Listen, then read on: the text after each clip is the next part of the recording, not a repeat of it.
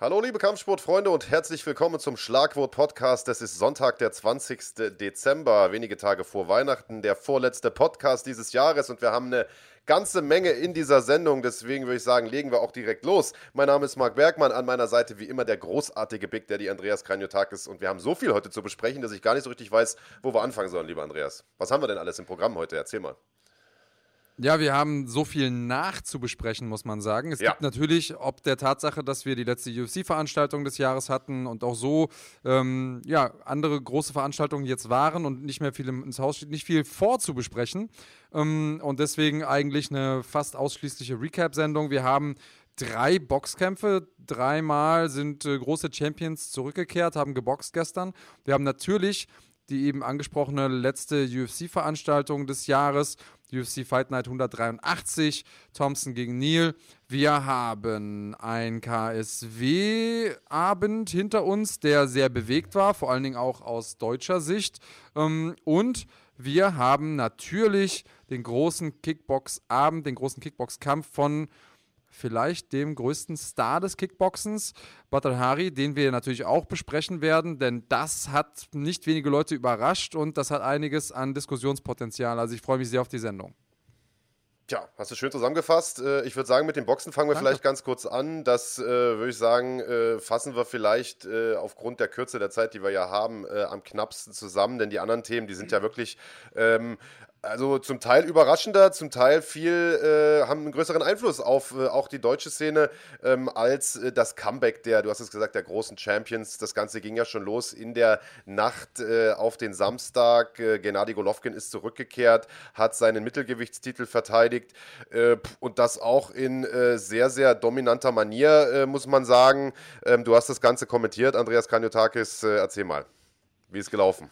Der alte Also muss- Triple G war zurück, habe ich das Gefühl gehabt. Das ist richtig, der alte Triple G ist zurückgekehrt ähm, und das war ein wirklich ansehnlicher Kampf aus ähm, der Perspektive, dass man wirklich gute Aktionen gesehen hat, harte Aktionen gesehen hat, aber es war auch ein Kampf, bei dem man, wenn man ganz ehrlich ist, äh, Kamil äh, Germeta gesehen hat, der mit Sicherheit ein paar gute Jahre seines Lebens da gelassen hat im Ring, denn Oh ja. der, der hat ordentlich kassiert, der war ähm, zu jeder Zeit äh, deklassiert im, im klassischen Sinne. Also physisch wirkte er schwächer, te taktisch, technisch wir wirkte er schlechter. Ähm, nicht, weil er schlecht ist per se, sondern weil er einfach ähm, mit äh, Triple G jemanden vor sich hatte, dem er nicht gewachsen war. Ähm, großartiger Kampf für Triple G, der natürlich jetzt auch die Möglichkeiten für andere große Kämpfe nochmal unterstreicht. Kamil Schermeta war äh, der Pflichtherausforderer, deswegen musste der Kampf jetzt so kommen. Ähm, auf der anderen Seite natürlich sein großer Zahltag, seine große Chance, seine große Möglichkeit. Wir haben mit den, ähm, mit den polnischen Kollegen, die das Ganze kommentiert haben, vor Ort noch gesprochen. Die waren selber sehr, sehr verhalten, was ähm, die Einschätzung der Chancen ja, hatte sich dann am Ende auch so rausgestellt. Ich muss sag, äh, dazu sagen, und ich glaube, das, das wissen alle da draußen, ich mag den Boxsport, aber wenn man mir irgendwie die Möglichkeit gibt, Boxen zu gucken oder MMA, werde ich mich immer für MMA entscheiden. Ähm, deswegen empfehle ich nicht allzu oft Boxkämpfe, aber, und das ist wirklich ein großes Aber, ein Boxkampf, den ich dringend empfehlen würde, ist der Kampf auf der Undercard von Ali Akhmedov, dem äh, Teamkameraden von äh, Gennady Golovkin gegen Carlos Gongora. Das Ding war ein richtiger Kracher. Ähm, absolute spannende Geschichte. Gongora, der Außenseiter, obwohl er selber auch ungeschlagen reingegangen ist mit 18 Siegen und 13 K.O.s. Und was das für eine Schlacht war. Gongora hinten raus, so viel kann ich verraten. In der letzten Runde mit einem K.O., aber. Wahnsinn, also wahnsinniges Ding. Ähm, gute Boxveranstaltung. Was gab es noch im Boxen, Marc? Naja, zunächst mal würde ich irgendwie gern nochmal drüber sprechen, wie krass es doch tatsächlich ist, dass du hast es gesagt, ein Pflichtherausforderer, äh, der ähm, äh, Sheremetov ja wer nun war, äh, so extrem krass baden gehen kann, äh, Sheremeta, Verzeihung, äh, so extrem krass baden gehen kann. Also äh, wir haben hier jemanden, der laut Weltverband tatsächlich die Chance hat, um eine WM zu boxen. Und der wird dermaßen auseinandergenommen, sieht überhaupt gar keinen Stich und verliert, wie du sagst und völlig korrekt sagst, ein paar Jahre seines Lebens wahrscheinlich da im Ring. Also das war ja eine absolute Hinrichtung. Und jedes Mal, ähm, wenn sich Sheremeta da so ein bisschen aus seinem Schneckenhaus gewagt hat, mal versucht hat, mit einer Fürhand selbst eine Offensive zu initiieren, wurde der sofort wieder ausgebremst, dann ist äh, Triple G da sofort dazwischen geknallt mit einer Doublette und so. Und äh, also das waren tatsächlich Welten, die da dazwischen lagen. Und äh, ich, das, das schockiert mich ehrlicherweise immer wieder. Und dann stellt sich die Frage, äh, was, was kommt denn jetzt als nächstes für Triple G, der jetzt erstens mal äh, einen Rekord von Bernard Hopkins gebrochen hat mit, äh, ich glaube, der 21. erfolgreichen Titelverteidigung als Weltmeister, der gewirkt hat wie der alte Triple G, den wir kennen, mit knüppelharten, knochentrockenen Jabs und wirklich einer harten Rechten. Und äh, ja, auf den jetzt im Prinzip alle also bei dem es jetzt im Prinzip nur noch einen Kampf gibt, auf den alle warten, nämlich einen dritten Kampf gegen Saul Canelo Alvarez. Und das bringt uns äh, zur Beantwortung deiner Frage, lieber Andreas Kraniotakis, was gab es noch dieses Wochenende? Auch Canelo hat natürlich geboxt und zwar in der Nacht auf heute, also in der Nacht von Samstag auf Sonntag. Ähm, der hat es mit einem, zumindest auf dem Papier, deutlich stärkeren Gegner zu tun bekommen. Äh, nicht einem Pflichtherausforderer, sondern selbst einem Champion, nämlich Callum Smith aus England. Ähm, es war aus verschiedenen Gründen auch eine vermeintlich große Herausforderung für Canelo, denn es war der erst zweite Kampf in der äh, hohen, in der bisher höchsten Gewichtsklasse, in der er angetreten ist, im Supermittelgewicht. Einen Kampf hat er gehabt gegen Rocky Fielding vor einem Jahr oder vor eineinhalb Jahren. Äh, das konnte man so nicht wirklich ernst nehmen. Da hat er sich zwar einen Titel geholt, aber der war völlig deklassiert worden damals. Und so haben viele geglaubt, Mensch, das könnte vielleicht eine enge Kiste werden gegen diesen Hühnen aus England. Callum Smith, der wirklich, äh, also auf der Waage es aus, als wäre er drei Köpfe größer als Canelo. Aber am Ende, Andreas, muss man sagen, all diese, äh, all diese Faktoren, die ich gerade genannt habe, konnten nicht dafür sorgen, dass das Ganze in irgendeiner Art und Weise ein ausgeglichenes Duell wird. Ganz im Gegenteil, Canelo hat den äh, zwölf Runden nach Strich und Faden vermobbt. Richtig, und ich glaube, was du da sagst, diese Unterschiede, die wir selbst an der Weltspitze noch sehen, zu einem Pflichtherausforderer oder auch so, sogar jetzt wie in diesem Kampf zwischen Champions, beweisen eine Sache, die äh, zumindest mal im MMA ja die meisten Leute gar nicht glauben, im Boxen auch, sag ich mal, die Casuals nicht richtig verstehen meistens. Und zwar, wie unglaublich technisch das Boxen ist. Und dass man, wenn man bestimmte technische äh, Dinge beherrscht, wenn man ähm, auch genau weiß, über welchen, welche körperlichen Möglichkeiten verfüge ich und dann topfit ist, wie schwer es ist, so ein technisches Defizit auszugleichen ähm, und auch ein taktisches Defizit auszugleichen. Und das ist für mich da nochmal betont worden mit beiden Kämpfen. Und ähm, die beiden sind definitiv ja, mit die besten Boxer auf dem Planeten. Natürlich will man die gegeneinander sehen. Man darf sich aber zu Recht die Frage stellen, inwiefern macht das denn für Saul Alvarez Sinn, jetzt nochmal ein drittes Mal anzutreten? Denn natürlich ist, hat er da gerade mehr zu verlieren als zu gewinnen. Ja, naja, auf dem Papier äh, ist er natürlich der, der nach zwei Kämpfen die Nase vorn hat. Erster Kampf war unentschieden, nicht unumstritten, um ehrlich zu sein. Zweiter Eben. Kampf war äh, ein Sieg für Canelo Alvarez, auch relativ enge Kiste. Äh, klar, hat er natürlich eine Menge zu verlieren, wenn er gegen Triple G nochmal in den Ring steigt. Vor allen Dingen einen Triple G in der Form, wie wir ihn in der Nacht auf Samstag gesehen haben. Das müssen wir ja auch sagen. Äh, ich äh, wäre sehr, sehr gespannt. Ich würde einen dritten Kampf äh, mir gerne angucken. Wollen wir mal hoffen, äh, dass das Ganze im nächsten Jahr dann über die Bühne geht. Einfacher wird das Ganze ja mit Sicherheit nicht nach dem Weggang von Canelo von der Zone und so weiter und so fort. Ihr wisst, wie es ist im Boxen da. ja, da müssen immer alle Sterne günstig stehen, bis solche großen Kämpfe dann zusammenkommen. der Vollständigkeit halber soll noch gesagt sein, auch ein deutscher ehemaliger Weltmeister ähm, ist äh, zurückgekehrt in der Nacht auf den Sonntag, nämlich Felix Sturm, nach, ich weiß gar nicht, fünf Jahren Ab Ab Abstinenz, äh, glaube ich, äh, in denen es ja wirklich sehr, sehr turbulent auch privat zuging äh, bei Felix, der äh, mit dem Gesetz Konflikt hatte, wegen Dopingvorwürfen und wegen Steuer und wegen was weiß ich nicht noch alles, äh, jetzt zurückgekehrt ist. Ähm, gegen einen Aufbaugegner mit Timo Ross, den er aber pflichtgemäß ja, sehr, sehr eindeutig äh, ebenfalls geschlagen hat nach Punkten. Genau, da sind immer so Dinge wie Ringrost ein Faktor, wo man sich denken kann, okay, ne, wie, wie hat das ihn jetzt beeinflusst? Wie gut ist er noch? Wie, wie sehr ist er im Training geblieben in den letzten Jahren? und einfach wieder zurückzukommen und, und äh, wieder ein bisschen Erfahrung zu sammeln im, im Ring und einfach wieder dieses Gefühl zu haben, das war wichtig für ihn. Aber es war natürlich nicht der große Auftritt, für den er zurückgekommen ist. Das war jetzt quasi der, der Anfang. Er hat die Tür aufgestoßen und ich denke mal, von da aus will er jetzt gerne weitermachen. Ja, sind wir mal gespannt, wie es weitergeht für Felix Sturm. Ob das jetzt nochmal der Anfang eines letzten großen Laufes ist oder äh, ja, ob es bei doch relativ unbedeutenden, international unbedeutenden Kämpfen bleibt. Wir sind gespannt, wir lassen uns überraschen. Wir kommen jetzt zu einer anderen Sportart, zum MMA-Sport, nämlich da fühlst du dich deutlich heimischer, lieber Andreas Kaniotakis. Äh, und äh, trotzdem muss man sagen, äh, hast du im Tippspiel auch in der zweiten Saison nicht unbedingt glänzen können. So viel kann man schon mal, äh, vorwegnehmen vielleicht. Es war der letzte Tippspieltag, es war die letzte UFC-Veranstaltung. es war die letzte UFC-Veranstaltung äh, dieses Jahres. Eine Veranstaltung, die eigentlich angeführt äh, hätte werden sollen von Hamza Chimaev und ähm, äh, Justin Edwards.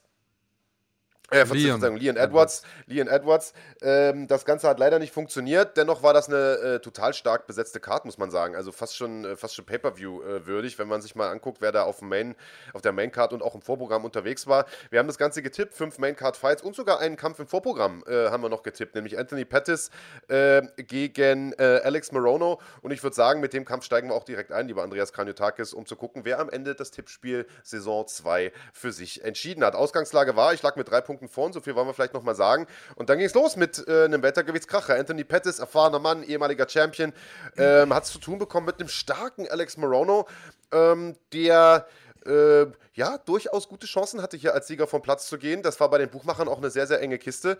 Äh, und äh, du hattest das Ding getippt, äh, Morono nach Punkten. Ich hatte gesagt, Pettis nach Punkten. Keiner hat auf K.O. getippt. Das hat mich auch gewundert. Bei zwei so äh, starken Finishern eigentlich. Ähm, ja, wie ist der Kampf gelaufen, Andreas? Ähm, das Resultat ist das, dass Pettis gewonnen hat nach, nach Punkten. ja, ja. Ähm, das, das schon, aber ich meine, der Kampf war ja, war ja doch schon stellenweise eng. Ja, am, am, Anfang vor allen Dingen. Ähm, die Anfangsphase des Kampfes, da musste Pettis so ein bisschen überleben, denn Mo, äh, Morono hatte da stark angefangen, ist ein brandgefährlicher Typ, von seinen 18 Siegen 11 äh, vorher geholt hat. Wir wussten auch, dass da die Gefahr besteht natürlich, ähm, hat Pettis aber mit seiner Erfahrung gut wettgemacht. Und ähm, das zeigt einfach nochmal, wie unglaublich wichtig einfach die Erfahrung ist, dieses ähm, Wissen, ich habe hier schon, ich war schon da, wo alle anderen hinwollen, ähm, die ewige Zeit, die er da im MMA verbracht hat, ich glaube, das hat ihm geholfen, Pettis. Und er hat einfach auch Dinge gezeigt, die man vielleicht von so, so von ihm nicht kennt oder vor allen Dingen als Casual nicht erwartet. Man kennt ihn so als den Showtime-Typen, der Typ, der Matrix-mäßig an Cage entlangläuft, hat aber einfach gezeigt, dass er ähm, alles kann, was im MMA irgendwie notwendig ist. Absolut, hat sieben Submission-Sieger auf seinem Konto, die kommen nicht von ungefähr. Klar, man hat äh, Anthony Pettis immer als Striker im, im Kopf äh, für seine flashy Knockouts, aber hey, der hat ein paar starke Leute in seiner Karriere auch submitted. Ich erinnere mich an Gilbert Melendez, den er damals, äh, ich glaube, abgewürgt hat ja, und so weiter. Benson Henderson, Benson Henderson den er submitted hat. Also, also ähm, durchaus ähm, einer, der äh, und hat sogar Charles Oliveira submitted, ja, das muss man auch mal sagen, der äh, jetzt im Prinzip on top of the world ist. Also äh, Anthony Pettis hat mir sehr, sehr gut gefallen, hat vor allen Dingen diesmal äh, Gameplan-technisch die richtigen Schlüsse auch gezogen. Also hat gemerkt, okay, das könnte gefährlich werden im Stand. Morono, der ist nicht ohne. Ähm, ich suche hier sofort äh, äh, den Clinch, den Bodenkampf und kontrolliere damit das Ganze. Das hat er in der dritten Runde schön gemacht. klarer und verdienter Punktsieg für Anthony Pettis. Dementsprechend 2 zu 0 Punkte für mich, damit schon eine 5 Punkte Führung Andreas Kanotakis und da ging der Tippspieltag ja richtig gut los für mich. Ähm, ähm, und äh, auch die Maincard, die begann äh, sehr, sehr gut aus meiner Sicht. Schwergewichtsduell, deine Gewichtsklasse, Marcin Dibuda, erfahrener Mann, ehemaliger Champion bei M1. Guter Pole, sehr, sehr stark am Boden, hat es zu tun bekommen mit äh, Greg Hardy, einem ja, der noch vergleichsweise jung ist im MMA-Sport, aus der NFL gekommen ist, von seiner Athletik lebt und da anfangs auch gar nicht mal so schlecht aussah. Ja, richtig. Mein Tipp war ja, dass äh, Hardy Tibura irgendwie schlagen wird, ob seiner Physis. Da darf man, glaube ich, ähm, oder da verrate ich jetzt irgendwie kein großes Geheimnis, kein großes Insiderwissen, dass Tibura einfach das höhere Ringalter hat. Das ist 35 Jahre alt. Hardy auf der anderen Seite 32 Jahre alt. Das hört sich nicht nach viel an. Aber Tibura hat einfach auch schon einige Schlachten geschlagen, hat in Polen einfach schon ein paar gute, gute Leute gekämpft und natürlich da auch ein bisschen Federn gelassen. Ähm, hatte bei M1 viel, viel Erfolg und in der UFC immer so ein bisschen ein Problem. Jetzt gerade drei Kämpfe in Folge gewonnen gehabt im, im Jahr 2020, das für viele Leute so unglaublich ähm, schlecht lief und das im Schwergewicht der UFC.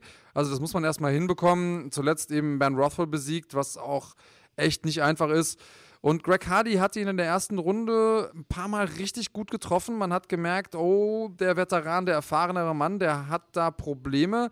Hardy hat auf der anderen Seite gezeigt, dass der sich nochmal wirklich weiterentwickelt hat. Also der hat striking-technisch so, schon wirklich erfahren, slick gewirkt. Nicht wie jemand, der erst vor kurzem mit dem Sport angefangen hat.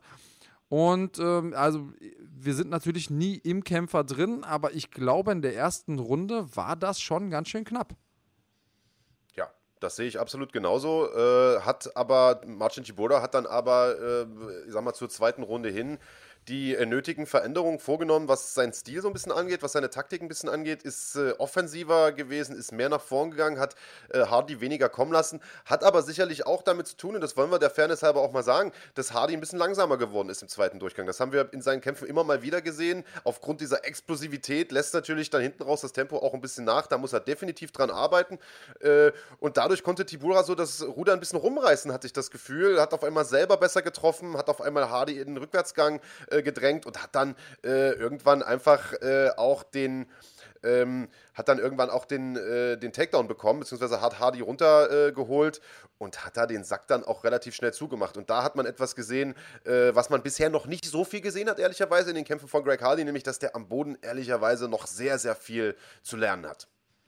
Ja, was Hardy gut gemacht hat, vor allem in der ersten Runde, war eben dieser Takedown-Defense. Und ich glaube, hätte Tibura den Takedown nicht geschafft, dann hätte er ein Problem gehabt. das American Top Team stellt da Hardy extrem gut drauf ein. Die arbeiten an seinen Stärken, das ist offensichtlich das Striking, ähm, arbeiten an seinen Schwächen in dem Sinne, dass sie ihm helfen, sie zu umgehen und vermeiden. Also Takedown Defense war wirklich gut.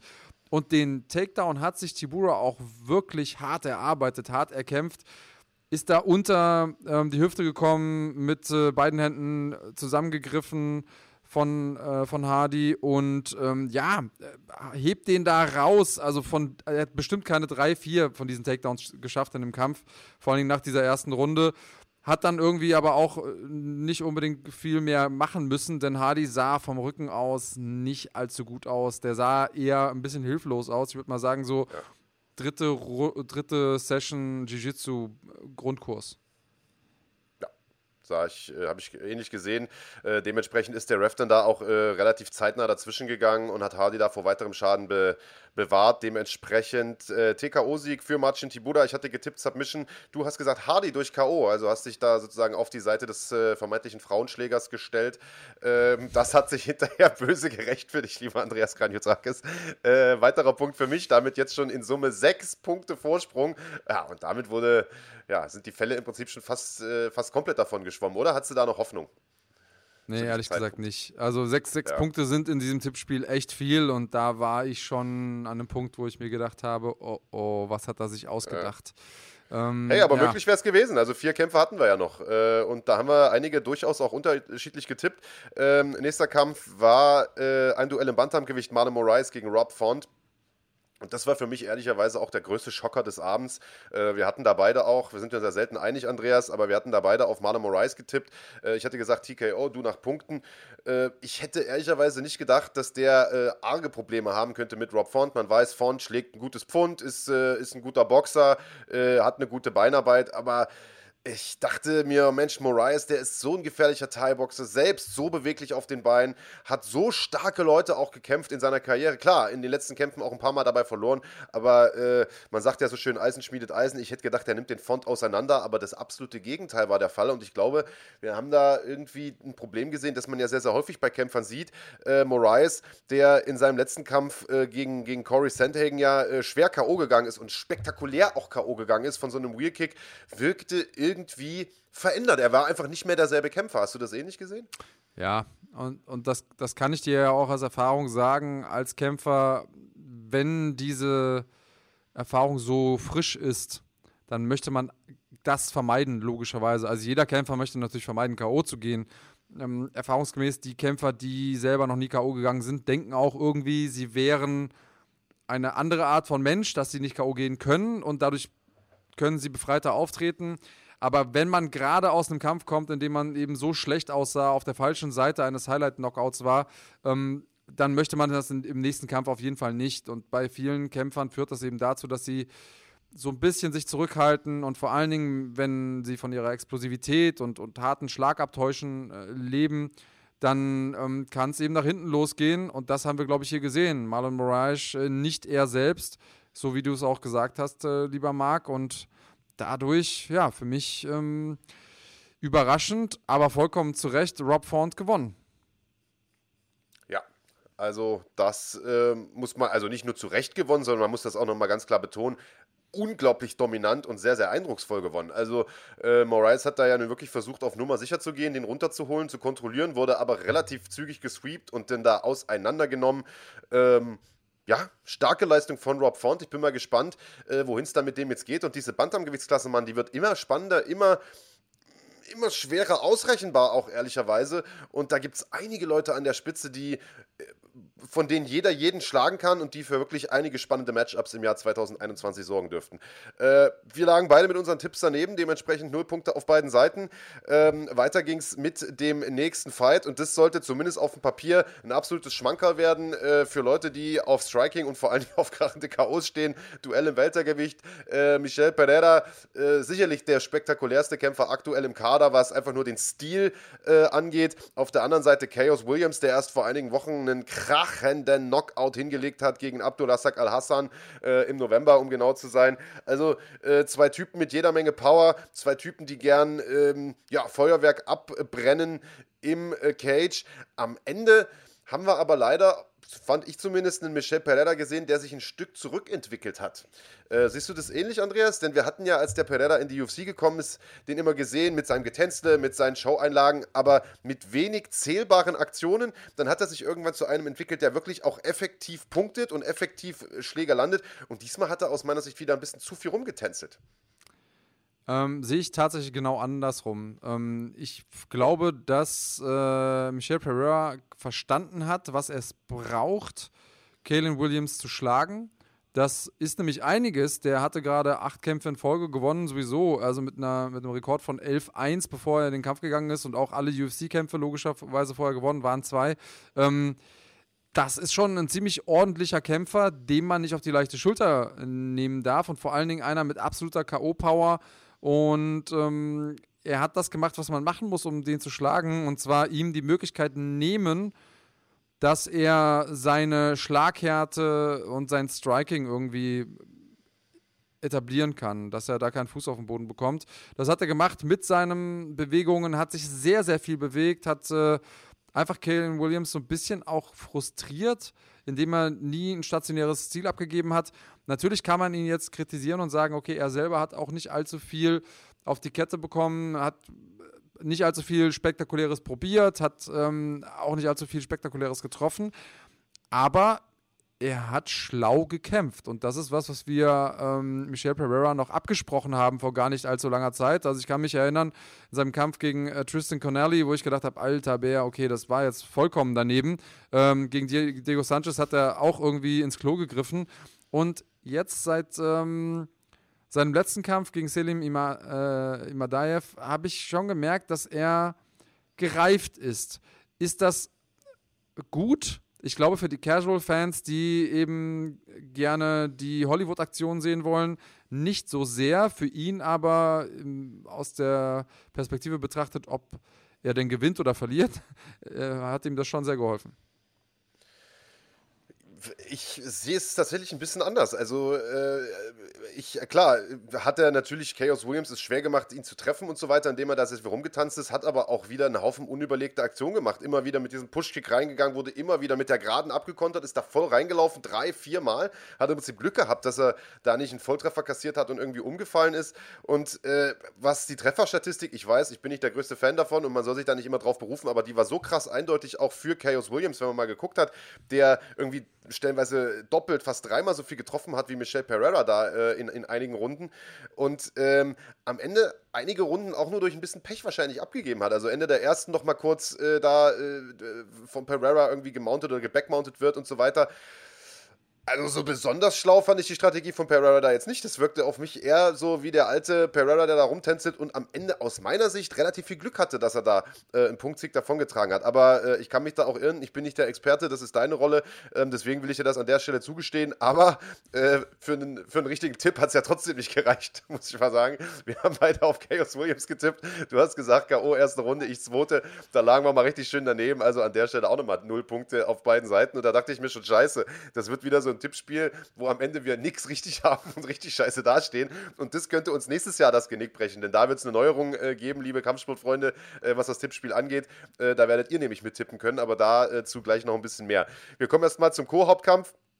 Also ich lag immer noch irgendwie sechs Punkte vorn äh, und jetzt äh, war ja im Prinzip die Messe für dich eigentlich schon gelesen. So kann man, so viel kann man an der Stelle ja sagen. Äh, nichtsdestotrotz gab es noch zwei richtig geile Fights, über die wir auf jeden Fall noch sprechen wollen. Jose Aldo gegen Marlon Vera, was für ein Kampf auf dem Papier allein schon ein absoluter Kracher. Äh, ähm, wir, wir, haben beide auf den King of Rio getippt, beide auf Jose Aldo, was ich ziemlich cool finde, der Oldschool-Tipp sozusagen. Und ehrlicherweise, Mann, haben wir da richtig, richtig gelegen sozusagen, denn Aldo sah aus wie der Aldo von früher. Äh, hat richtig gut gewirkt gegen Chito Vera und ich muss sagen, Alter, es hat mich eigentlich fast schon erstaunt, dass er den nicht vorzeitig aus dem Rennen genommen hat mit diesen Bodyshots und mit diesen Low-Kicks, die er da reingeknallt hat. Wahnsinn! Genau wie du sagst, äh, Aldo ist einer von den Leuten, bei dem man irgendwie vom Gefühl her denkt, der muss doch schon Ende 30 sein. So lange, wie ich den verfolge im MMA, so erfolgreich wie der war, was der alles geleistet hat, ist 34 Jahre jung, in Anführungsstrichen noch und ähm, hat da gestern gezeigt, dass er einfach noch kann. Chito Vera ist ein absoluter ja, Ausnahmeathlet, ein sehr, sehr guter Kämpfer, brandgefährlicher Typ. Und äh, Jose Aldo, Wahnsinn. Also, dass der da noch so mithalten kann, in der letzten Runde extrem dominantes Grappling gezeigt hat, da hat er eben auch gezeigt, er kann mehr. Er kann diese Bodyshots, er kann diese Low Kicks, er kann all diese Dinge. Auch wenn in dem Kampf Marlon äh, Vera derjenige war, der eigentlich die Low Kicks etabliert hatte für sich, ähm, hat einfach äh, Jose Aldo gezeigt, dass er die Wege findet, dass er die Wege kennt, die technischen Wege kennt, um äh, Kämpfe zu gewinnen und dass er da oben auch noch mitspielen kann. War ein wichtiger Sieg für ihn nach drei Niederlagen und ähm, ich habe es ihm auf jeden Fall von ganzem Herzen gegönnt. Ja, absolut. Und ich sag mal, es gibt ja nicht wenige, die immer wieder sagen, Mensch, der gehört zum alten Eisen und wie lange kämpft er noch und so und so viele Niederlagen. Hat ja jetzt irgendwie seit der McGregor-Niederlage 2015, Ende 2015, weitere fünf Niederlagen eingesteckt äh, aus äh, neun Kämpfen. Also irgendwie, sagen wir mal, gut die Hälfte verloren äh, seiner Duelle. Aber wenn man mal guckt, gegen wen. Ne? Zwei Niederlagen gegen Max Holloway, der zu der Zeit wirklich unangefochten der absolute King im Federgewicht war. Gegen Alexander Wolkanowski verloren, der jetzt der King im Federgewicht ist. Gegen gegen Piotr Jan verloren, der jetzt der absolute Monster King im Bantamgewicht ist und gegen Marlon Moraes, der damals auch noch ähm, heftig drauf war und das war eine Split Decision. Da sah Aldo alles andere als schlecht aus und es war ein Kampf, bei dem viele gesagt haben, naja, den hat er eigentlich gewonnen. Also da muss man auch sagen, diese Niederlagen, die muss man vielleicht sich auch nochmal äh, genauer hinschauen und nicht nur auf, auf sozusagen die Bilanz an sich gucken. Aus meiner Sicht gehört der absolut noch nicht zum alten Eisen, ganz im Gegenteil. Ich finde, der entwickelt sich oder hat sich in den letzten Jahren sogar noch weiterentwickelt. Also äh, gutes Striking hat er schon immer gehabt, Dampf hat er schon immer gehabt, harte Low-Kicks schon immer gehabt. Aber ich finde, was er noch mehr als früher vielleicht sogar etabliert hat, ist jetzt diese wirklich unglaublich harten Bodyshots, die er da reinhämmert. Äh, da wird es einem wirklich gruselig äh, beim Zugucken. Und also so ein Ding möchte selbst ich als über 100 Kilo Mensch äh, nicht von Bantamgewicht äh, José Aldo abbekommen. So ehrlich äh, wollen wir sein. Und ich bin mal äh, sehr, sehr gespannt, was auch der noch für eine Rolle spielen wird in dieser stark besetzten Bantamgewichtsklasse. Wir haben es schon gesagt, Andreas. Also die bleibt spannend und das Jahr 2021 wird, glaube ich, könnte echt so sein, das Jahr der Bantamgewichte.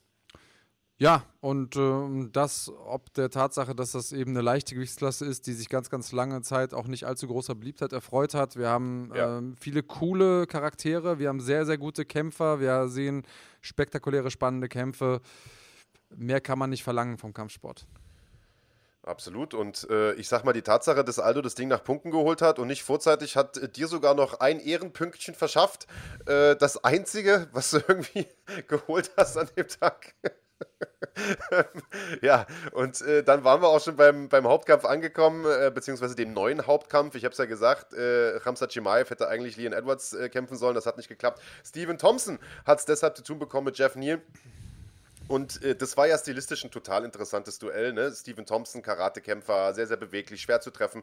Äh, hat es zu tun bekommen mit Jeff Neal, der in der UFC sehr, sehr stark ausgesehen hat, äh, sehr, sehr gute Kämpfer abgeliefert hat, aber eben eher der klassische Ich gehe nach vorn, stelle den Gegner und versuche ihn abzuschießen äh, Kämpfer ist. Das hat gut funktioniert gegen Leute wie Mike Perry, wie Nico Price, äh, wie Frank Camacho und andere.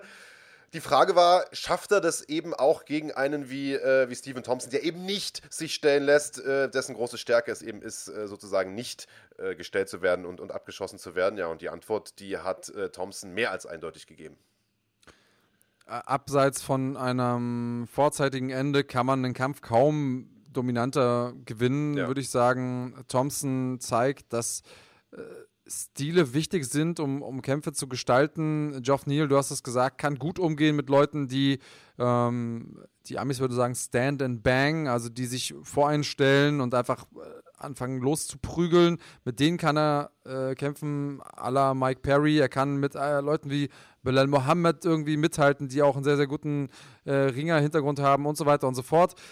Womit er nicht gut umgehen kann, sind Leute, die äh, sehr elusive sind, die ähm, ja, die die Distanz sehr gut kontrollieren, wie eben Stephen Wonderboy Thompson. Das haben wir jetzt heute gesehen.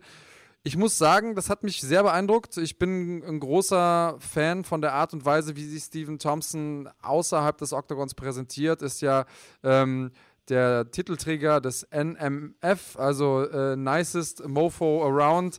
Ähm, Finde ich, find ich eine ziemlich witzige Geschichte. Übrigens ein Titel, auf den sogar äh, Conor McGregor irgendwie Anspruch erhoben hat, der gesagt hat, ja, ja, ich komme aber nächstes Jahr und hol mir den. Ähm, witzig. Äh, Wird schwer. Geschichte. Wird schwer. Ja, witzige Geschichte. ähm, aber ich mag es einfach, dass er, dass er hier jetzt nochmal Erfolg hatte und das war kein einfacher Kampf und zwar für niemanden. Äh, Jeff Neal ist wirklich ein guter, guter Kämpfer und äh, Stephen Thompson hat nochmal bewiesen, aus welchem Holz er geschnitzt ist. Ja, absolut. Also äh, das wird ja in der UFC-Übertragung immer so, so zu Twitter-Kommentare eingeblendet von irgendwie äh, hauptsächlich anderen Kämpfern, aber auch Medienvertreter. Und ich glaube, es war irgendein Kämpfer, der gesagt hat, Mensch, gegen Steven Thompson zu kämpfen ist wie gegen einen Geist zu kämpfen. Ich glaube, äh, Aljamain Sterling hat das geschrieben. Äh, denn immer, wenn du gerade irgendwie versuchst anzugreifen, dann ist der schon weg. Und äh, genau das hat Steven Thompson wieder hervorragend gemacht.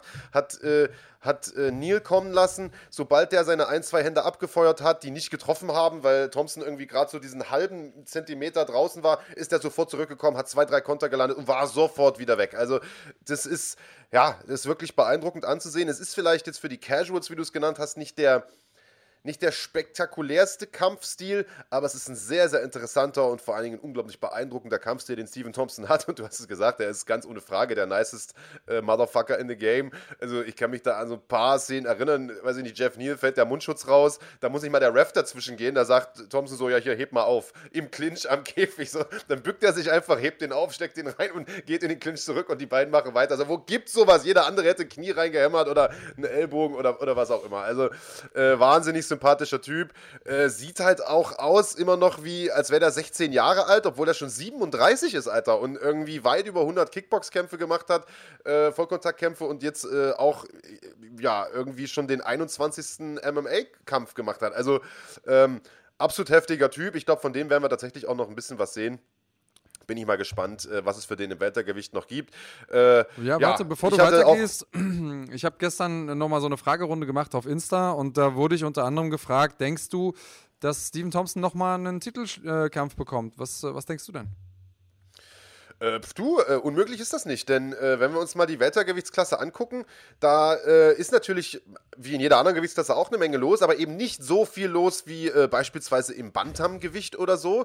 Ähm, wir haben mit Kamaru Usman natürlich einen, einen sehr, sehr starken Champion, aber das wäre zum Beispiel ein Kampf, da wäre ich mal sehr, sehr gespannt, wie der ausgehen würde, wenn man diese Paarung machen würde. Denn äh, wenn wir uns an die Kämpfe erinnern äh, gegen Tyron Woodley, der ja ähnlich wie Usman ein sehr, sehr starker Ringer ist, mit jeder Menge Power in den Fäusten, aber eben mit deutlich weniger Output, ähm, der äh, hat ja zu, zu einigen spannenden oder zu zwei spannenden Kämpfen geführt ähm, gegen, gegen Wonderboy Thompson. Also ich könnte mir gut vorstellen, äh, dass man dem vielleicht nochmal äh, irgendwann eine Titelchance gibt. Dafür braucht er aber definitiv noch ein, zwei äh, gute Siege, denn ich sag mal, Siege über Vicente Luque und Jeff Neal, die reichen natürlich nicht, um sich für sowas zu qualifizieren. Aber hey, wenn man ihm jetzt noch irgendeinen so Top-5-Typen gibt, den haut er weg, warum nicht?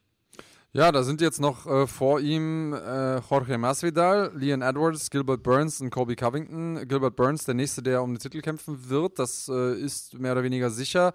Ähm, Covington ist auch schon mehr oder weniger verplant. Das heißt, äh, wir hätten jetzt Masvidal oder Edwards. Ähm, Finde ich irgendwie beides richtig, richtig geil und eine gute Möglichkeit. Ähm, mal sehen, ob es auch wahrscheinlich wird. Aber irgendwas müssen sie ja mit Thompson machen.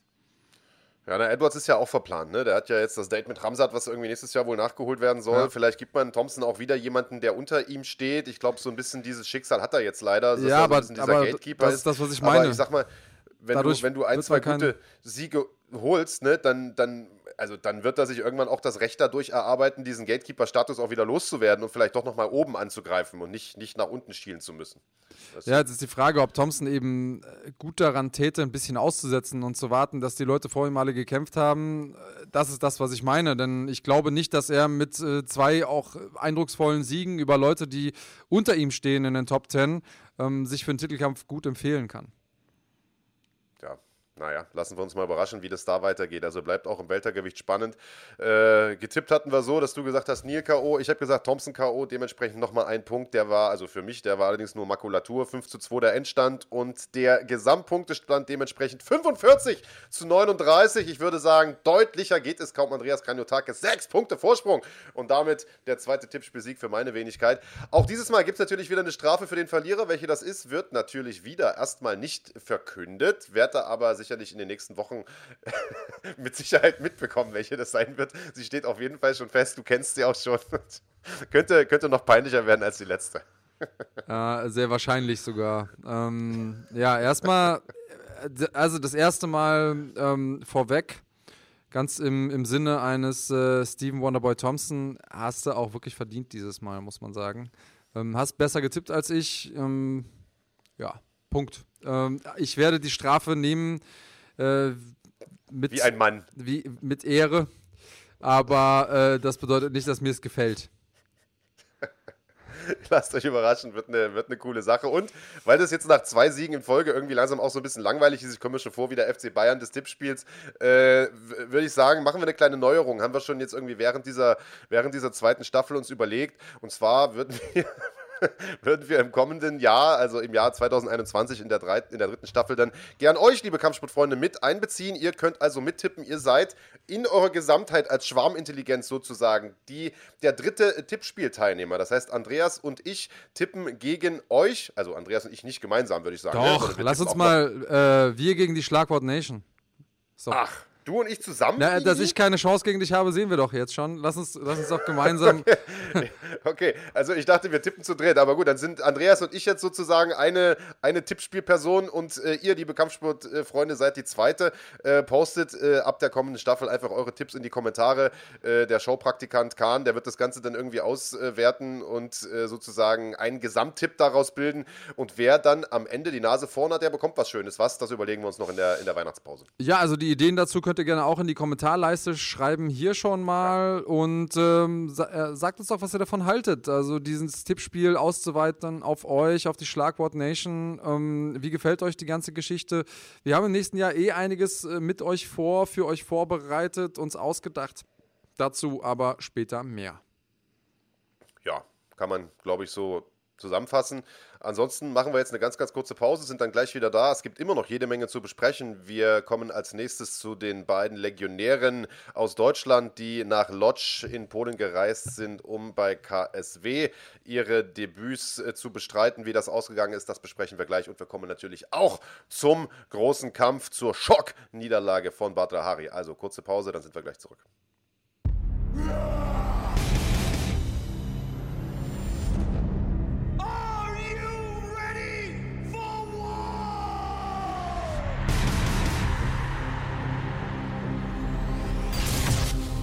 Fighting ist ab sofort auch auf YouTube. Exklusive Inhalte nur für Mitglieder schon ab 1,99 Euro. Hör mal rein, so.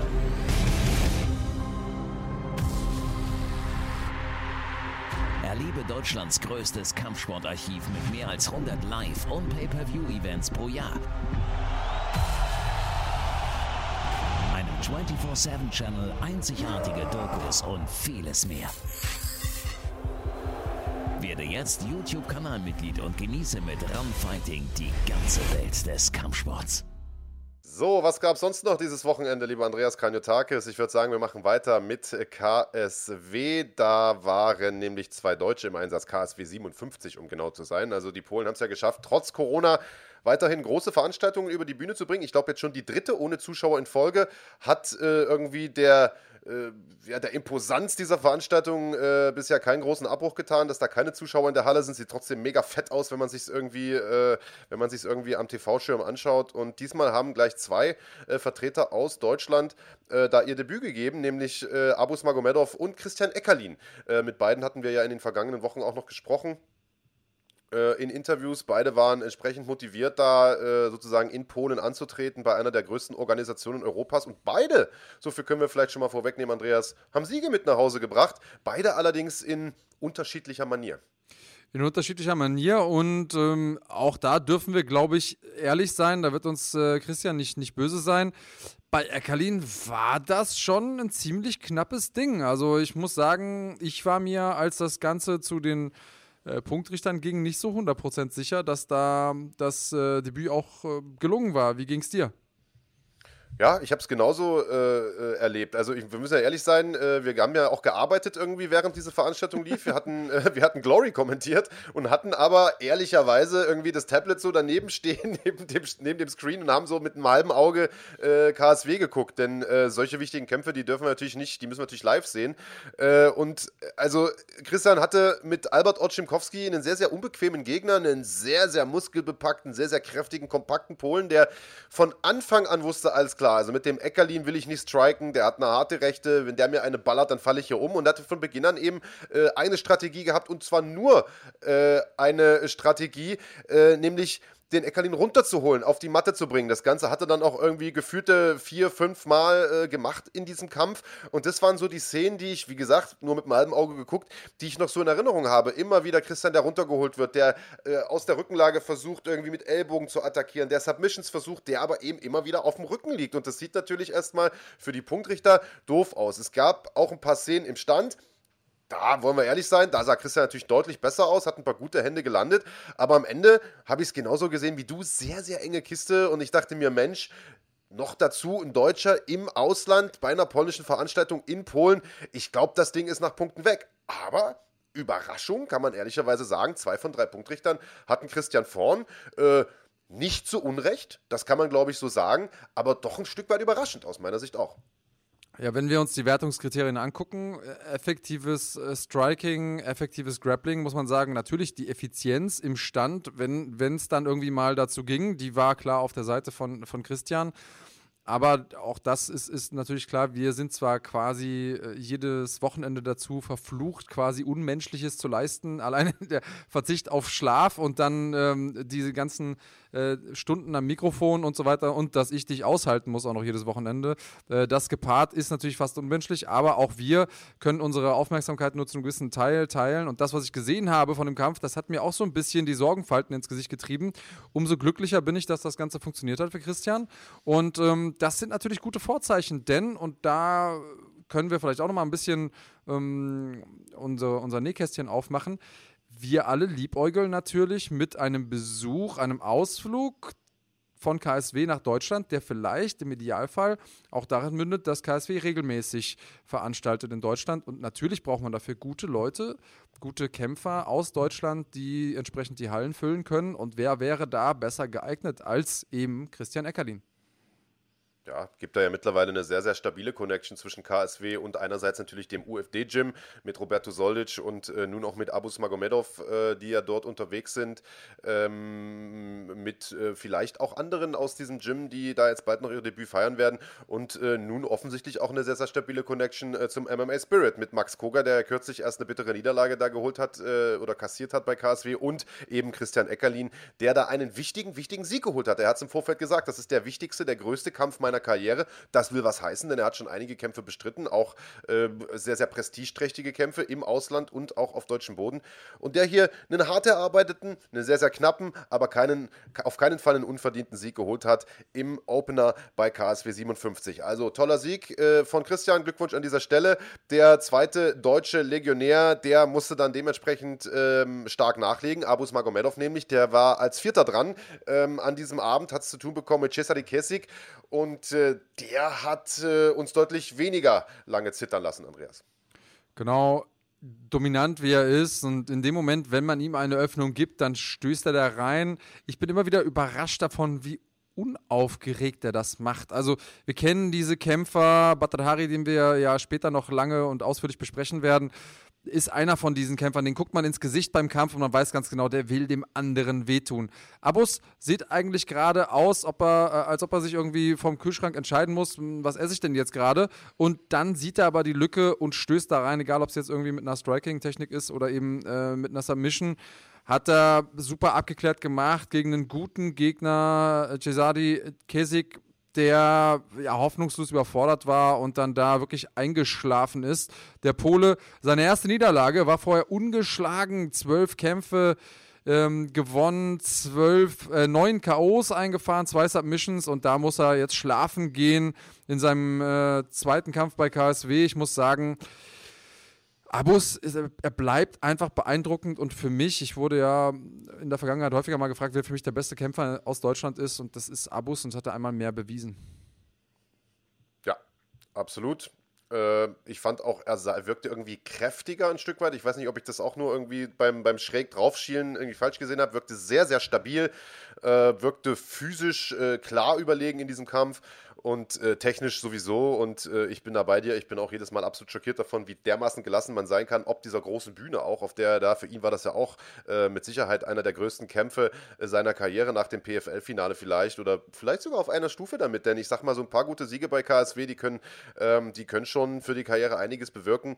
Toller Sieg, wichtiger Sieg äh, für äh, für Abus Magomedov. Und dann äh, ehrenhalber erwähnen wollen wir natürlich auch noch Antun Racic, den äh, Bantamgewichtschampion äh, von KSW, der ja ebenfalls im UFD in Düsseldorf trainiert. Der Kroate äh, ist zu seiner ersten Titelverteidigung angetreten gegen Bruno Santos und auch die hat er mit Bravour äh, gemeistert, klaren Sieg eingefahren auf allen drei Punktrichterzetteln, 48 zu 47. Also ein guter Tag für die deutschen Gyms, kann man, glaube ich, so ein bisschen als Überschrift wählen für diese KSW-Veranstaltung.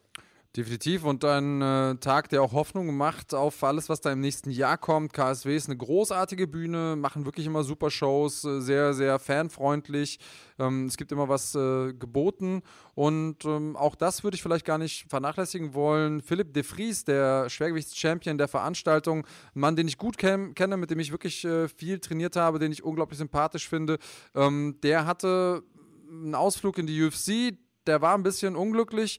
Da hat er ähm, ja, mehr verloren als gewonnen. Aber danach ging es ihm eine Zeit lang auch nicht sehr viel besser, immer einen gewonnen, einen verloren, kam aber dann irgendwann über M1, Bellator bei KSW an und da gefällt es ihm richtig, richtig gut.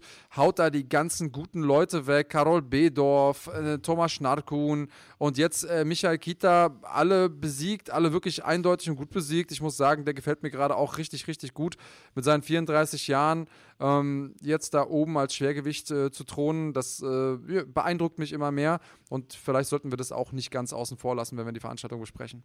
Ja, vollkommen korrekt, lieber Andreas Kranjotakis. Neben Bantam und äh, Schwergewichtstitel stand auch der Leichtgewichtstitel auf dem Spiel. Da hat sich Marion Zilkowski durchgesetzt gegen Roman Schimanski und das durch TKO in der vierten Runde. Also das äh, sozusagen der Vollständigkeit halber äh, auch noch erwähnt. Ja, und damit äh, sind wir auch durch, was die großen MMA-Veranstaltungen dieses Wochenendes, dieses Jahres ehrlicherweise äh, angeht. Äh, ich glaube, einen One-Event gibt es noch irgendwie am meine sogar am Weihnachtsfeiertag oder sowas. Äh, das könnt ihr euch gerne noch angucken auf runfighting.de. Aber eine Sache, die wollen wir noch besprechen nach einer ganz, ganz kurzen Pause, nämlich äh, den großen Jahresabschluss-Event auf Runfighting. Glory 76, das Comeback von Badra Hari. Ja, wie das ausgegangen ist, habt ihr wahrscheinlich schon gehört. Wir werden gleich nochmal drüber sprechen, über die schockierende Niederlage von Badr. Das Ganze nach einer kurzen Unterbrechung. Bis gleich.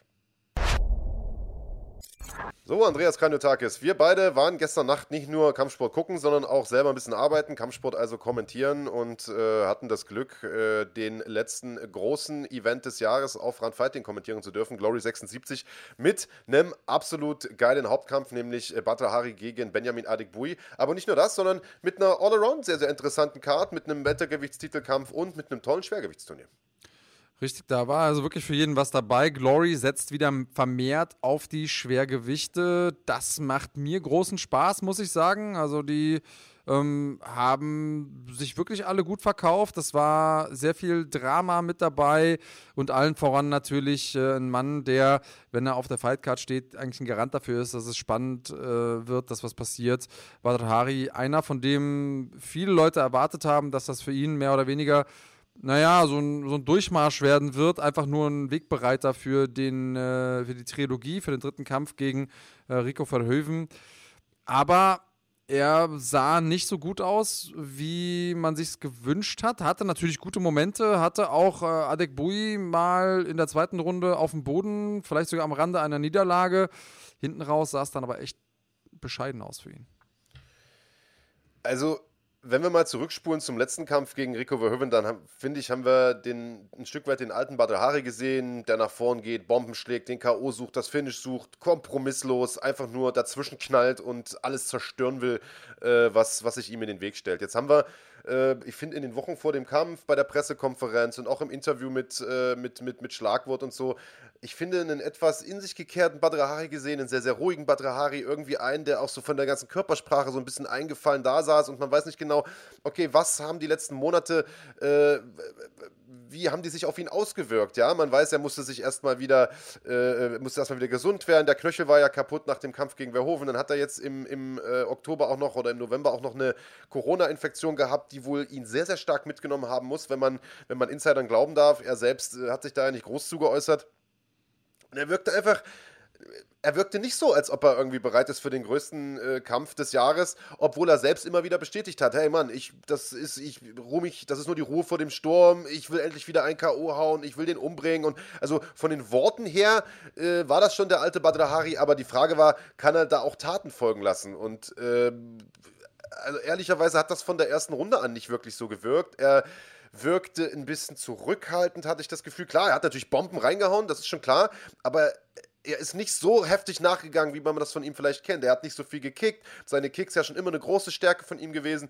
Und er wirkte einfach ein Stück weit vorsichtiger. Ich weiß nicht, ob ich das da jetzt so ein bisschen reininterpretiere oder mir selbst einrede, aber ich finde einfach, er hätte von Beginn an mehr machen können, vielleicht auch mehr machen müssen. Das hast du gesagt, er hat Adik Bui in der zweiten Runde schön angeklingelt. Vollkommen richtig. Hat ihn am Boden gehabt und es war noch ich müsste jetzt lügen, eine halbe Minute auf der Uhr und ist da aber ruhig geblieben und, und äh, hat sich seine Treffer gesucht, statt wie früher hinterher zu gehen und wirklich den Kill zu suchen.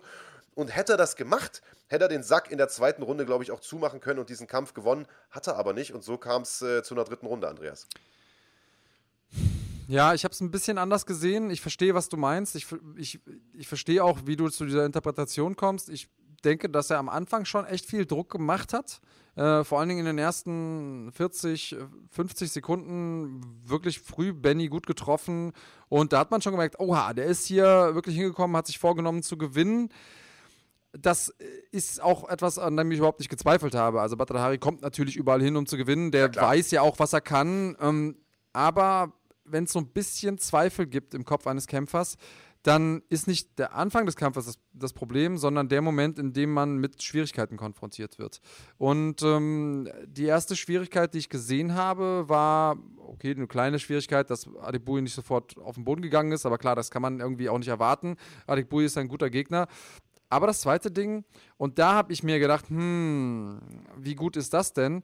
Er ist mehrfach selber auf dem Boden gelandet, nicht aufgrund von Schlagwirkung, sondern und das war nicht so ganz klar ersichtlich. Entweder ist er da gestolpert oder er hatte irgendwie nicht so eine richtige Balance oder irgendwas mit seinem Fuß hat wieder nicht gestimmt. Und das ist eben was, was wir auch in der Übertragung gesagt haben. Und auch im Nachhinein ist das nochmal so deutlich geworden, wie wenig er eigentlich gekickt hat. Und die Kicks, einer seiner größten Waffen, einer seiner besten, gefährlichsten Waffen, nicht eingesetzt. Adek Buyo auf der anderen Seite, derjenige, der irgendwie Kicks etabliert hat im Kampf, auch wenn er und da brauchen wir gar nicht ähm, außen rumreden, für mich die ersten zwei Runden wahrscheinlich verloren hat, auch wenn die Punktrichter das ein bisschen anders gesehen haben bei, bei Glory. Ähm, also die Punktwertungen gestern waren sowieso ein bisschen an der einen oder anderen Stelle irritierend, sage ich mal so. Aber äh, ja, Hari an, auf vielen Stellen einfach nicht er selbst irgendwo. Und jetzt kann man sich unterhalten, und das werden wir bestimmt gleich auch noch tun, nachdem wir dann das Ende des Kampfes besprochen haben, ob er denn einfach nicht mehr der Alte ist, ob es an der Krankheit lag, wie auch immer, da können wir gleich noch ein bisschen spekulieren.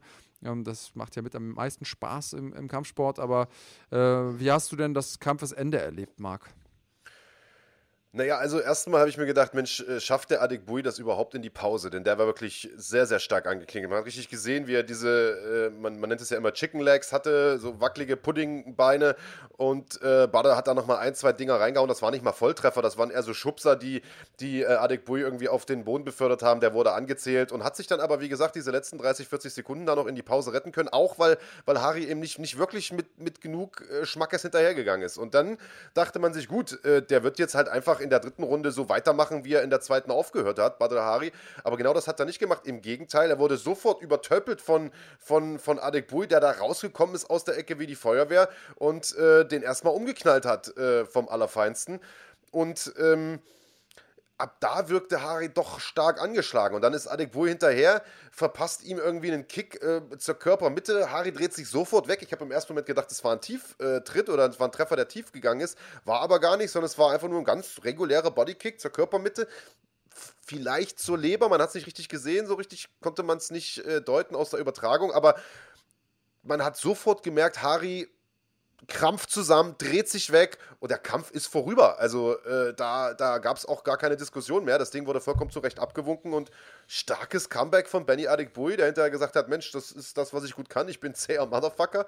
Ähm, nur eigentlich ist Badr Hari ja auch ein zäher Motherfucker. Deswegen hat mich das erstaunt, dass er da, äh, dass er da dann doch so abrupt aus dem Rennen genommen wurde. Aber gut, ein Volltreffer ist ein Volltreffer. Was willst du machen? Ja, ein Volltreffer ist ein Volltreffer. Was mich dann aber doch irgendwie überrascht hat, ist, dass er erstens kurz nachdem Adekbui selber so angeklingelt war, rauskam in die dritte Runde und dann mehrfach Butter zum Kopf gut getroffen hat und dann auch noch zum Körper sozusagen den Sack zugemacht hat. Ähm, ist einfach was, was wir nicht erwartet haben auf die Art und Weise. So ehrlich müssen wir sein. Adekbui, dass der gut treffen kann und dass er auch irgendwie eine Knockout-Chance hat, das habe ich auch gesehen, aber Harry, der gerade am Ende der zweiten Runde so weit oben war, dann so schnell einbrechen zu sehen am Anfang der dritten, das hat mich dann doch schon nochmal überrascht. Und ähm, der sah auch schon bei den, bei den Kopftreffern, ich glaube, es waren so drei, vielleicht vier gute Dinger am Anfang der, der dritten Runde, sah der schon echt nicht gut aus. Da hat man schon gemerkt, so, oh, oh, das Ende ist nah. Ja, die große Frage, sind die großen Zeiten des Marokkaners vorbei? Hey, hör zu, Mann. Über 120 Kämpfe, über 100 Siege, über 90 K.O., das sind schon beeindruckende Zahlen und ich sag mal, irgendwann ist jede Karriere natürlich mal vorbei. Das äh, ist ganz klar. Jetzt äh, möchte ich mich hüten, äh, da Leuten irgendwie so das, das Karriereende herbeizureden. Äh, wir haben immer wieder gesehen, dass, dass starke Leute auch nochmal zurückkommen können im Herbst ihrer Karriere. Aber eins ist Fakt, äh, der Badra, den wir da gestern gesehen haben, war zumindest aus meiner Sicht nicht der ähm, ja, der in der Vergangenheit diese großen Siege geholt hat. Und äh, Benny Adekbui, cooler Typ, geiler Sieg, zäher Motherfucker, wie er schon sagt, aber ist eben auch nicht die absolute Weltspitze. So ehrlich müssen wir auch sein. Und ich sag mal, ich meine, letztlich, Styles make fights, das muss man auch sagen. Ich glaube, dass er zum Beispiel gegen Rico Verhoeven vielleicht besser ausgesehen hätte, äh, Badre. Äh, das muss man auch sagen, weil Verhoeven eben nicht so einer ist wie Adek Bui, der in der dritten nochmal rauskommt und Bomben durch die Mitte knallt. Äh, äh, Benny hat da einfach einen anderen Stil, einer, der Budde vielleicht nicht so gut liegt. Schwer zu sagen, hätte, hätte Fahrradkette und so. Äh, aber ja, ich glaube auch, dass die großen Jahre vielleicht, äh, vielleicht hinter ihm liegen. Also du denkst nicht, dass es äh, vielleicht primär an der Covid-Erkrankung liegen könnte, denn die war ja gar nicht vor so langer Zeit und die hat ja. Badr, und das hat er ja zugegeben, doch schon ziemlich, ziemlich mitgenommen. Er hat zwar danach so getan, als wäre es nicht so, physisch wirkte er aber ähm, klar fit und alles, aber nicht so fit wie jetzt vor dem Rico-Kampf. Und auch, da bin ich total bei dir, ich habe mich schon fast erschrocken bei dem Interview. Das war nicht Badr Hari. Äh, das einzige Mal, als er wirklich Spaß hatte, war, als er ähm, als ihm dieser Spruch eingefallen ist, dass es äh, schwer ist, jemanden in der zweiten Runde auszunocken, wenn man selber in der ersten ausgenockt wird. Da hatte ich ihn das erste Mal so gelöst und, und äh, entspannt und, und, und, irgendwie ja, glücklich erlebt. Und davor war er eigentlich, wirkte auf mich wie jemand, der keine Lust hat, da zu sein, wo er ist. Und das ist ganz, ganz komisch. Also ich, wie gesagt, ich bin der Meinung, dass äh, klar hat sicherlich auch dieses Corona-Ding so seinen Teil mit zu beigetragen, aber äh, du hast es ja selber gesagt, ich, er hat auch irgendwie zurückhaltend oder viel zu wenig gekickt. Äh, ich meine auch, dass äh, der eine Fuß stärker bandagiert war als der andere und ich sag mal, ich weiß nicht, ob das nur eine Vorsichtsmaßnahme ist oder ob der Fuß noch nicht bei 100% ist oder wie auch immer, aber selbst wenn es nur eine Vorsichtsmaßnahme ist, dann ist das ja trotzdem eine Sache, die er im Hinterkopf hat. Er nutzt den Fuß weniger, er kickt weniger brachial, weniger oft, weniger äh, und, und ist dadurch natürlich auch ausrechenbarer. Okay, der Gegner weiß, mit dem Bein kommt nicht mehr so viel Gefahr. Also, das ist auf jeden Fall eine Schwachstelle. Und wenn es die in Zukunft weitergibt, dann, äh, ich weiß es nicht. Also, wie gesagt, ich will da nicht zu viel sagen. Badr Hari ist auf jeden Fall eine Legende. Ähm, aber äh, so wie er da gestern aufgetreten ist, hat er mir nicht so gut gefallen. So, das wäre jetzt mein Fazit. Noch ein Faktor, den wir vielleicht auch nicht unter den Tisch fallen lassen dürfen, ist, dass es einfach keine Leute gab vor Ort in der Halle. Und äh, die Badr Army ist auf jeden Fall ein Faktor, aus dem Viel Kraft schöpft. Die Leute in der Umgebung, selbst wenn er in Japan einläuft und die Leute ihn ausbuhen, ist das was, was ihm Kraft gibt. Also diese Energie, die einfach vom Publikum kommt, die hat gefehlt gestern. Also viele Faktoren, viele Fragezeichen. Jetzt hat er so eine lange Karriere hinter sich, so eine erfolgreiche Karriere hinter sich, dass man auch sagen könnte, ja, lass, er kann es gut sein lassen. Ich denke, hoffe, Geld hat er genug verdient im Leben, aber ich glaube, so der, der Kampf wird nie wirklich aus ihm weichen. Freust du dich auf den nächsten Badahari-Kampf oder ist das so ein, so ein Fedor-Moment mittlerweile, dass man Angst hat, oh, oh, hoffentlich geht der nicht so unter wie viele der anderen Großen, die man äh, abstürzen sieht? Nee, ich würde mich schon noch auf den nächsten Kampf freuen. Ich glaube, da gibt es noch einige, die man ihm da hinstellen kann, gegen die er ein paar gute Kämpfe macht. Du hast es selbst gesagt, die, der neu gefundene Fokus aufs Schwergewicht, da gibt es einige, äh, einige Namen, gegen die ich, äh, gegen die ich Battle da gern sehen würde. Äh, das Doofe ist nur, dass jetzt äh, ein Kampf gegen Rico Verhoeven wahrscheinlich erstmal vom Tisch ist, es sei denn natürlich, Verhoeven verliert am 30. Januar gegen Jamal Ben Sadiq in äh, deren dritten Aufeinandertreffen äh, den Titel. Dann würde der Kampf vielleicht erstmal wieder Sinn machen, so ein bisschen als Überbrückung für die beiden beiden. Aber sollte Verhoeven da durchmarschieren und seinen Titel verteidigen, dann ist der dritte Kampf gegen Butter natürlich erstmal vom Tisch, was irgendwie schade wäre, weil das ist so der Kampf, auf den irgendwie alle warten. Und ich glaube, das habe ich ja gerade schon gesagt, ich glaube, gegen Verhoeven hätte er gestern auch besser ausgesehen, ehrlicherweise, denn Verhoeven hat einfach einen anderen Stil. Der ist nicht so der brachiale äh, Typ, der dazwischen knallt, sondern, sondern eher so der Filigran-Techniker und damit das perfekte Pendant äh, für, für diesen brachialen Killer Badrahari. Aber vielleicht, lassen wir uns überraschen. Vielleicht ähm, müssen wir uns jetzt wünschen, dass Rico K.O. geht. Denn dann wäre quasi der Kampf, der dritte Kampf noch am interessantesten vom, vom Matchmaking her. Beide kommen aus einer Niederlage und können sich dann quasi wieder nach oben kämpfen. Also ich weiß ja, du sagst mir immer nach, ich habe kein Herz und du bist ja der, der, der, der Freund aller Kämpfer und so, aber tatsächlich ist es so, dass ich mir nicht wünsche, dass irgendein Kämpfer K.O. geht. Also ich wünsche es zumindest keinem. Äh, ich gucke mir gern K.O.s an, aber wünschen tue ich es keinem. Ähm, aber ich verstehe schon, was du meinst. Also äh, man, man müsste jetzt ja quasi als, als Kickbox-Fan hoffen, dass, dass, äh, dass, dass Verhoeven da krachend verliert, damit es äh, den, den Hari-Kampf noch gibt. Aber äh, das ist alles Spekulation. Äh, ich sag mal, da sind wir am 30. Januar eigentlich schon, ja, also in sechs Wochen fünf Wochen äh, um einiges schlauer. Ähm, denn, also ich sag mal, auch dieser Kampf ist noch nicht gegessen. Ja, alle haben da äh, Verhoeven irgendwie als klaren Favoriten vorn, aber äh, Ben hat den schon mal besiegt, auch wenn das zig Jahre her ist und am Anfang von der Karriere Verhoevens war. Ähm, trotzdem, es ist Kickboxen, es ist Schwergewicht, es kann alles passieren, das sagen wir immer wieder. Äh, lassen wir uns mal überraschen, wie es da weitergeht mit Batur Hardy. Äh, ein Nachtrag vielleicht auch noch zu KSW, äh, weil das fällt mir gerade beim Datum 30. Januar ein. Äh, auch das wollen wir euch nicht schuldig sein. Da wird nämlich ein weiterer Deutscher bei KSW kämpfen und zwar der Deutsche, der als allererstes dort in den Ring gestiegen ist, der es sozusagen allen Deutschen vorgemacht hat, nämlich Martin Zawada, ein alter Bekannter auch von dir, Andreas. Und der bekommt es zu tun mit einem Olympiasieger äh, und zwar äh, Olympia-Goldmedaillengewinner im Gewichtheben, nämlich Shimon Kolecki.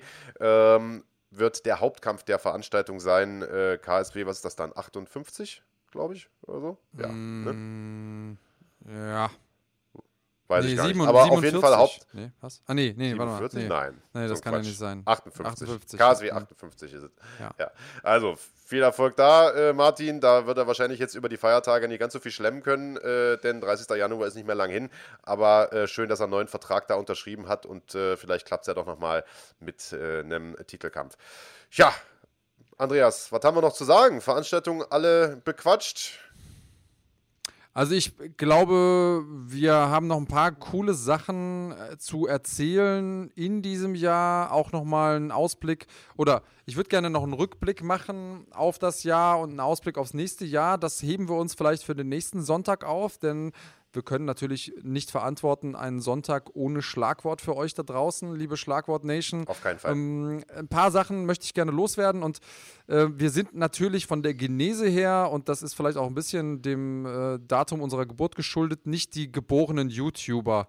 Ähm, wir lernen aber dazu und eine Sache, die wir gelernt haben in der Vergangenheit ist, wir müssten euch eigentlich viel häufiger auffordern, uns zu folgen, die Glocke zu drücken, äh, zu kommentieren und so weiter und so fort. Das machen wir wenig und äh, überraschenderweise ist es so, dass die Leute, die sich unsere Videos angucken, ähm, in der überwältigenden Zahl gar nicht unsere Abonnenten sind. Das heißt, wenn ihr neu auf diesem Kanal seid, tut uns doch einen Gefallen. Wenn es euch einigermaßen gefallen hat, dann lasst uns ein Abo da. Wenn ihr es total doof fandet, dann lasst uns wenigstens einen Daumen runter da. Hilft auch ähm, so oder so. Ein Kommentar freut uns immer. Sagt uns, was ihr von Marc haltet, also was das doch für ein schrecklicher Typ ist.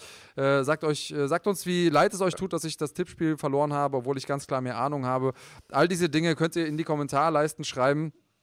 Und erzählt euren Freunden davon und so weiter und so fort. Das ist also offensichtlich was, was man tun muss als YouTuber. Haben wir jetzt gelernt. Wir sind auch, äh, ob unseres Alters und der vielen Schläge, die wir zum Kopf bekommen haben, immer noch lernfähig. Und ähm, ja, ich äh, freue mich auf den Jahresabschluss-Podcast. Ich glaube, das wird cool. Da haben wir nochmal so ein bisschen Freiheit. Da sind wir nicht in, an das Korsett gebunden, Dinge vor- und nachbesprechen zu müssen. Und ähm, ja, vielleicht so ein bisschen mit Nostalgie zurückzublicken. Wo kamen wir denn her mit Schlagwort? Und äh, was erwartet uns im nächsten Jahr? Wollte ich gerade sagen, vor allen Dingen zu besprechen, wo gehen wir denn hin mit Schlagwort? Denn so viel können wir vielleicht schon mal vorwegnehmen als kleiner Teaser für die Sendung nächste Woche. Also es wird nicht nur nostalgisch zurückgeblickt, sondern es wird vor allen Dingen auch vorausgeblickt. Es wird, so viel können wir schon verraten, im Jahr 2021 eine Menge Neuerungen geben, was das Thema äh, Runfighting, Schlagwort, Events in Deutschland und so weiter angeht, Kampfsport hier auf YouTube auch angeht.